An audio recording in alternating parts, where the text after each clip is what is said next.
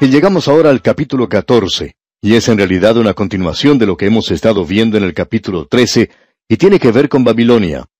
Pero aquí en este capítulo se mencionan otras cosas. Vemos al reino que está establecido aquí después de la destrucción final de Babilonia y el origen del diablo y su juicio. La carga de Palestina. Cosas de suma importancia se nos presenta aquí en este capítulo 14. El origen del diablo, su juicio y su castigo final, cuando Él es echado de esta tierra. Ese es el tema que tenemos en esta sección.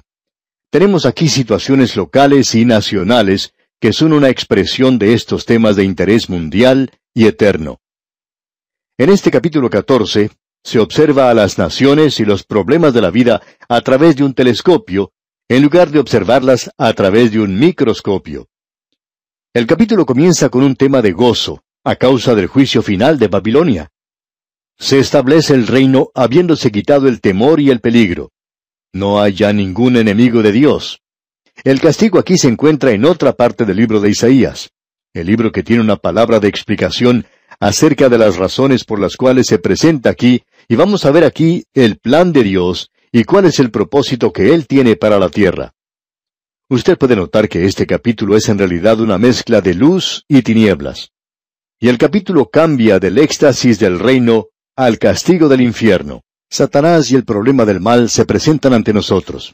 Encontramos aquí esta extensa sección de la destrucción de la ciudad de Babilonia.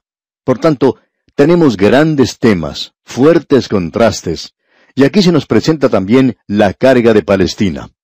Vamos a considerar en primer lugar los versículos 1 al 8 de este capítulo 14, y aquí se nos presenta la futura restauración de Israel, y la paz del reino luego del juicio de Babilonia.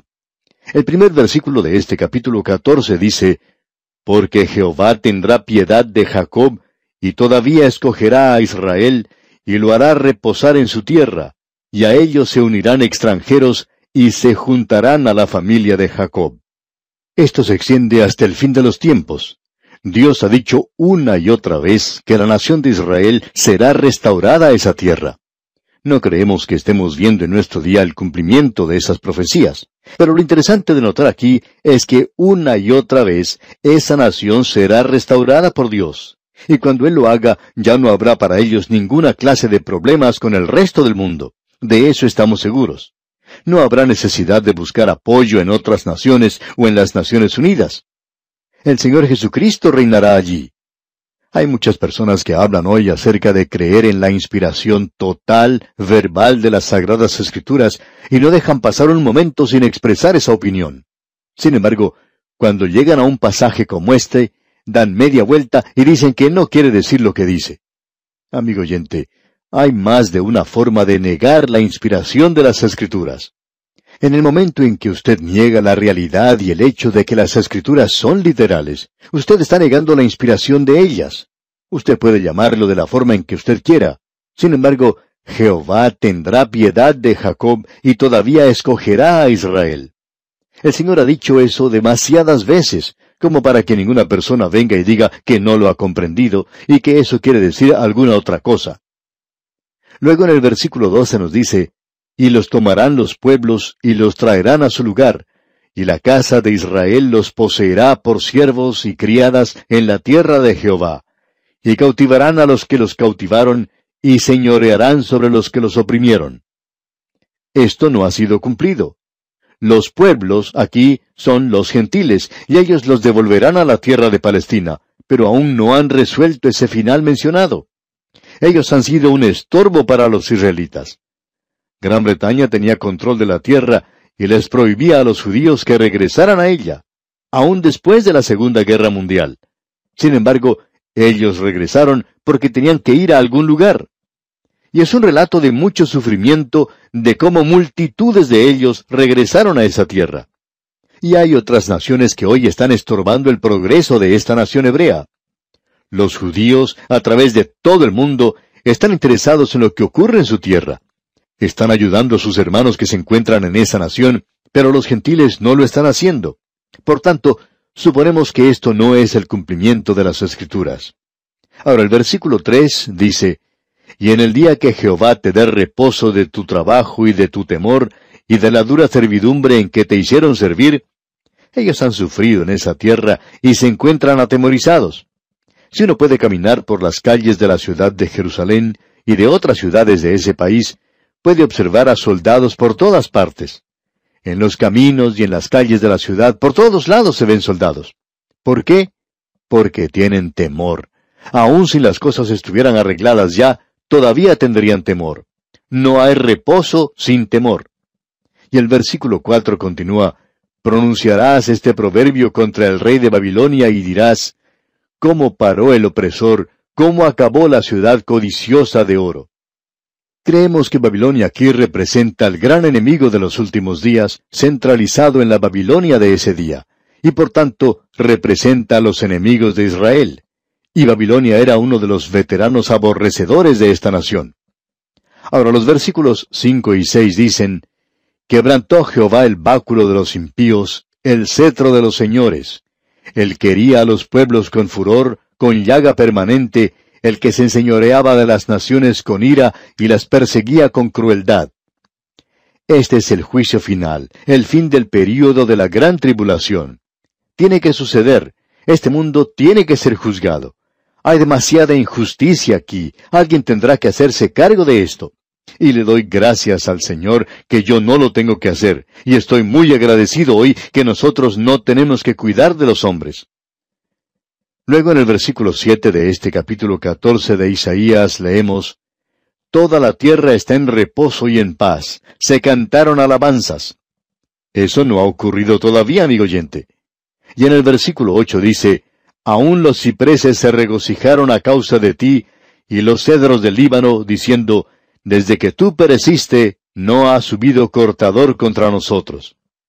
Después de la batalla de Armagedón, de la venida de Cristo, vendrá a esta tierra descanso y paz en lugar de tristeza. De allí el dicho que mencionamos, el lloro es solo para la noche, el gozo llega por la mañana. Al continuar nuestra lectura de este capítulo, se nos dice que toda la pompa y la gloria del hombre es quitada. Vamos a ver esto nuevamente cuando lleguemos a los capítulos 17 y 18 de Apocalipsis. Vamos a ver ahora lo que dice el versículo 12 de este capítulo 14 de Isaías. ¿Cómo caíste del cielo, oh lucero, hijo de la mañana? Cortado fuiste por tierra, tú que debilitabas a las naciones. Aquí creemos que hay una de las secciones más interesantes de la palabra de Dios. Aquí se menciona el origen de Satanás y del mal. Por tanto, deseamos que usted note lo que dice este versículo. Leámoslo otra vez. ¿Cómo caíste del cielo, oh lucero, hijo de la mañana? Cortado fuiste por tierra, tú que debilitabas a las naciones. Aquí se nos hace mención de Lucifer, y no es otro que Satanás. Dios creó a Lucifer, el hijo de la mañana, como veremos allá en Ezequiel capítulo 28. Él fue la criatura más elevada y mejor que Dios haya creado. Sin embargo, era un Judas Iscariote. Él se volvió contra Dios. ¿Por qué? Bueno, aquí se nos da la razón de su forma de actuar. Esta caída de Satanás tuvo lugar aparentemente mucho antes que el hombre apareciera en escena. El Señor Jesucristo dice en el Evangelio según San Lucas, capítulo 10, versículo 18, Yo veía a Satanás caer del cielo como un rayo. Él pudo ver esa primera caída. Y se nos dice en la primera carta del apóstol Juan capítulo 3 versículo 8, El que practica el pecado es del diablo, porque el diablo peca desde el principio. Para esto apareció el Hijo de Dios, para deshacer las obras del diablo. En el libro de Apocalipsis se nos cuenta de una guerra en el cielo. En el capítulo 12, versículos 7 al 9 leemos, Miguel y sus ángeles luchaban contra el dragón, ese es Satanás y luchaban el dragón y sus ángeles, pero no prevalecieron, ni se halló ya lugar para ellos en el cielo. Y fue lanzado fuera el gran dragón, la serpiente antigua que se llama Diablo y Satanás, el cual engaña al mundo entero. Fue arrojado a la tierra, y sus ángeles fueron arrojados con él. Él es el engañador. Aquí tenemos entonces un cuadro del comienzo mismo de esta criatura. ¿Cuál fue el pecado de esta criatura creada superior a cualquier otra? ¿Y qué es pecado? No estamos hablando filosóficamente o de una manera teológica, pero me pregunto, ¿qué es pecado? Bueno, leamos los versículos 13 y 14 de este capítulo 14 de Isaías. Tú que decías en tu corazón, subiré al cielo, en lo alto, junto a las estrellas de Dios, levantaré mi trono, y en el monte del testimonio me sentaré, a los lados del norte. Sobre las alturas de las nubes subiré, y seré semejante al Altísimo. Esto es lo que Lucifer quería hacer. Entonces, ¿qué es el pecado? Él estaba colocando su voluntad por encima de la voluntad de Dios. Aquí tenemos el pecado en embrión. Esta es la evolución del mal. No existe ninguna evolución del hombre, pero sí existe una evolución del pecado. Comenzó por medio de una criatura creada por Dios, quien puso su voluntad contra la voluntad del mismo Dios. Como agente moral libre, a la criatura se le debe permitir hacer esto. No tiene sentido hablar acerca de una criatura que tiene una libre voluntad moral y que puede hacer lo que quiera, pero que hay un área en la cual no puede actuar. Esta criatura que se menciona aquí podía actuar en cualquier área. Y este es el pecado original del hombre. Aquí es donde todo comenzó. Todos nosotros nos descarriamos como ovejas, cada cual se apartó por su camino. Mas Jehová cargó en él el pecado de todos nosotros, nos dice Isaías mismo allá en el capítulo 53, versículo 6. Bueno, ¿por qué es pecado el asesinato? ¿Porque Dios lo dice? No, sino porque es contrario a la voluntad y al carácter de Dios. Todo aquello, amigo oyente, todo aquello que es contrario al carácter y a la voluntad de Dios es pecado, y no importa lo que sea. Aun puede ser el ir a la iglesia. Opinamos que algunas personas desagradan a Dios cuando van a la iglesia. Y uno puede hacer eso. El problema surge cuando la criatura pone su propia voluntad contra la voluntad de Dios. Imagínese usted a este hombrecito aquí en la tierra, una criatura muy orgullosa, el hombre.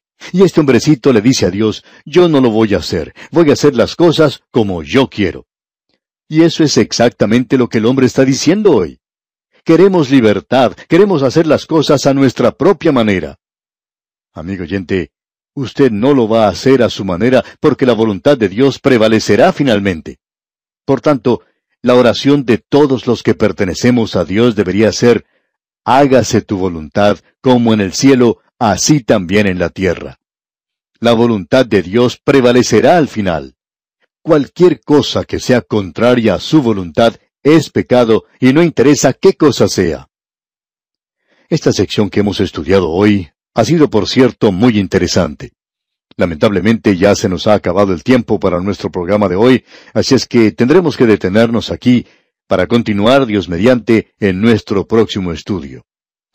Pero ¿qué es lo que Dios va a hacer en cuanto a este hecho mencionado aquí, cuando esta pequeña criatura pone su propia voluntad contra la voluntad de Dios? Ahora, en el caso de Satanás, no era solamente una pequeña criatura, sino que era la mejor criatura, la más elevada que Dios había creado. Bueno, amigo oyente, le invitamos entonces a sintonizarnos en nuestro próximo programa, porque vamos a ver precisamente esta parte. Mientras tanto, le sugerimos que usted se lea el resto de este capítulo 14 para que se familiarice con su contenido. Será pues, hasta entonces, que las incontables bendiciones del Señor enriquezcan su vida en gran manera es nuestra ferviente oración. Regresamos hoy, amigo oyente, al capítulo 14 de este libro de Isaías, y en nuestro programa anterior quedamos en un lugar muy importante. En realidad, tenemos aquí el origen de la maldad, el origen de Satanás, quien fue el instigador de la maldad. Siempre se ha presentado la pregunta de cómo se originó el pecado, y en realidad, ¿qué es el pecado? Ahora, Satanás no salió de noche y fue y se emborrachó. Eso no fue lo que él hizo. Tampoco salió a robar nada. Lo que él hizo puede ser expresado en solo una palabra, y es orgullo. Es decir, un orgullo exagerado, y deseamos reducirlo ahora a su denominador más pequeño. Ahora, ¿qué es el pecado? Bueno, pecado es cualquier cosa que sea contraria a la voluntad de Dios. Satanás fue creado, como vamos a ver, como ángel de luz, porque eso es lo que él era. Él era el Hijo de la Mañana, un ser perfecto, pero él recibió una voluntad libre. Él podía elegir lo que quería. Él se ensoberbeció y enorgulleció de tal manera que quiso oponer su voluntad a la voluntad de Dios. En nuestro programa anterior vimos en los versículos 13 y 14 de este capítulo 14 de Isaías declaraciones de Satanás en las que expresa su voluntad, su propio deseo de hacer las cosas según su orgullo. Encontramos aquí algo muy interesante en los versículos 13 y 14 de este capítulo 14 de Isaías. Tú que deseas en tu corazón, subiré al cielo, en lo alto, junto a las estrellas de Dios, levantaré mi trono, y en el monte del testimonio me sentaré, a los lados del norte, sobre las alturas de las nubes subiré, y seré semejante al Altísimo. No era el propósito de Satanás el de ser diferente a Dios. Él quería ser igual a Dios. Él quería ser, en otras palabras, Dios mismo. Y él puso su voluntad por encima de la voluntad de Dios. Y cualquier criatura que hace eso se coloca a sí mismo en el lugar de Dios. Hay muchos hombres hoy que están obrando de esa manera. Hay muchos hombres que ponen su propia voluntad por encima de la voluntad de Dios, y eso quiere decir que el hombre se está haciendo a sí mismo Dios. Y él ocupa ese lugar. Y eso es lo que es el pecado hoy en la familia humana. Todos nosotros nos hemos descarriado como ovejas. ¿Cómo? Apartados de la voluntad de Dios. Cada uno se dirige por su propio camino, el camino del hombre. Existen dos caminos, amigo oyente. Uno de ellos es el camino de Dios y el otro es el camino del hombre. Eso fue lo que el Señor expresó cuando dijo, Yo soy el camino, nadie viene al Padre sino por mí. Ahora, amigo oyente, usted se encuentra hoy en el universo de Dios. Usted está respirando el aire de Dios y disfrutando el calor que el sol de Dios le da. Usted nunca tiene que pagar por estas cosas ni por su vida, pero Él se la da. Usted es su criatura. Usted le debe mucho a Él. Usted tiene que obedecerle. Él dice que usted y yo, que nosotros, somos incapaces de obedecer. No está en el hombre el obedecer a Dios. No está en el hombre el andar en obediencia a Dios. El hombre tiene que ir al Señor Jesucristo como un pobre pecador perdido. Él está lejos de Dios, pero este es el camino hacia Dios. Y él entonces recibe un nombre nuevo. Eso es lo que quiere decir nacer de nuevo. Este es un pasaje tremendo de la Escritura. Notemos ahora lo que dice este capítulo. Dios le va a castigar y permítanos decirle, amigo oyente, que es un castigo muy severo. El versículo 15 de este capítulo 14 dice, Mas tú derribado eres hasta el Seol, a los lados del abismo. Aquí tenemos el juicio, el castigo de Satanás. Y usted recordará que el Señor Jesucristo dijo que él había visto a Satanás cayendo como un relámpago del cielo, y en el libro de Apocalipsis también se nos habla de eso. Y finalmente, vamos a ver que él será arrojado en el lago de fuego y azufre. Eso ha sido preparado para él. Él es una criatura que ha puesto su propia voluntad contra la voluntad de Dios. Dios está elaborando un gran plan y un gran propósito que está mucho más allá del pensamiento de cualquier hombre aquí en la tierra no es para que usted y yo dudemos, sino para que usted y yo confiemos en Él, porque Él está preparado para darnos misericordia, gracia y amor. Luego se nos da en este capítulo el juicio, el castigo que recibirá esta criatura. Él dice aquí que Babilonia iba a ser controlada por Satanás. Usted recordará que Satanás le ofreció al Señor Jesucristo los reinos de este mundo. Babilonia le pertenecía a él, y detrás de Babilonia estaba Satanás, detrás de los reinos de este mundo. Esta es una revelación tremenda la que tenemos aquí. Ahora en los versículos 22 y la primera parte del versículo 23 leemos, Porque yo me levantaré contra ellos, dice Jehová de los ejércitos, y raeré de Babilonia el nombre y el remanente, hijo y nieto, dice Jehová, y la convertiré en posesión de erizos y en lagunas de agua. Si usted ha observado alguna vez las ruinas de Babilonia o alguna foto tomada de ese lugar, podrá apreciar que esto ha sido cumplido de una manera literal. Se ha de reedificar en aquel día. Habrá nuevamente una Babilonia, un lugar donde se establecerá el gobierno de este mundo, y nuevamente se podrá escuchar una Babel de muchas voces en ese lugar. Habrá una torre de Babel contra Dios, y nuevamente Dios bajará a juzgar, y ese será el juicio final. Esa es la razón por la cual esas grandes verdades han sido presentadas ante nosotros allá en el libro de Génesis, para dejarnos saber lo que sucederá en el futuro. Luego en el versículo 25 de este capítulo 14 de Isaías se nos menciona otra cosa más. Allí dice, que quebrantaré al asirio en mi tierra, y en mis montes lo hollaré, y su yugo será apartado de ellos, y su carga será quitada de su hombro. Y este representa el rey que vendrá del norte. Consideremos ahora lo que se nos dice en el versículo 28. En el año que murió el rey Acaz, fue esta profecía. Aquí tenemos la segunda carga. Babilonia fue la primera. La segunda tuvo lugar en el año que murió el rey Acaz. Fue pronunciada a causa de la muerte del rey Acaz. Él había reinado por dieciséis años. Él había sido un rey muy malo y por supuesto la gente pensaba que le seguiría otro rey malo pero se encontraban muy felices de haberse librado por fin de Acaz. Siempre existe una tenue posibilidad de que el próximo sea un buen rey. De paso, digamos que ellos tuvieron un buen rey. Ya veremos eso al leer más adelante en este libro de Isaías. Ahora el versículo 29 dice, No te alegres tú, Filistea toda, por haberse quebrado la vara del que te hería, porque de la raíz de la culebra saldrá áspid, y su fruto serpiente voladora. Después del rey Acaz vinieron dos reyes que eran buenos, pero hablando francamente, los peores reyes vendrían después. Por tanto, es necesario comprender que el gobierno del hombre no va a traer ningún progreso en este mundo. En nuestros países tenemos la oportunidad de elegir a nuestros presidentes, y hay veces en que opinamos que con el cambiar del presidente o el cambiar de partido político esto puede producir progreso. Sin embargo, no es así. Y la gente en aquel día pensaban que las cosas iban a resultar bien. Pero leemos, No te alegres tú, Filistea toda. Porque aunque ha muerto el rey Acaz, las cosas no van a cambiar ni van a ser mejores.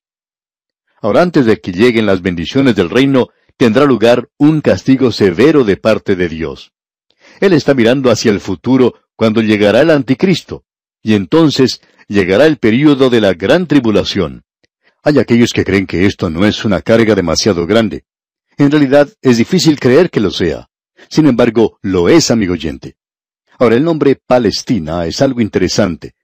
En realidad se refiere a aquellos que le dieron el nombre a esa tierra. Los que le dieron su nombre a esa tierra fueron los filisteos. Ellos habían llegado por la costa saliendo de Egipto. Ellos se habían introducido en esa tierra. Ya estaban en ese lugar cuando llegó Israel allí y aparentemente no estaban allí en los días de Abraham, porque en ese entonces estaba el cananeo ocupando esa tierra. Pero cuando ellos regresaron después de cuatrocientos años, los filisteos habían entrado a esa tierra. Cuando estudiemos los libros de Sofonías y Zacarías, veremos que había profecías específicas contra el país filisteo. Ascalón es mencionada, así como también Asdod, y había profecías específicas en cuanto a ellas, y deberían ser destruidas, y eso fue cumplido literalmente.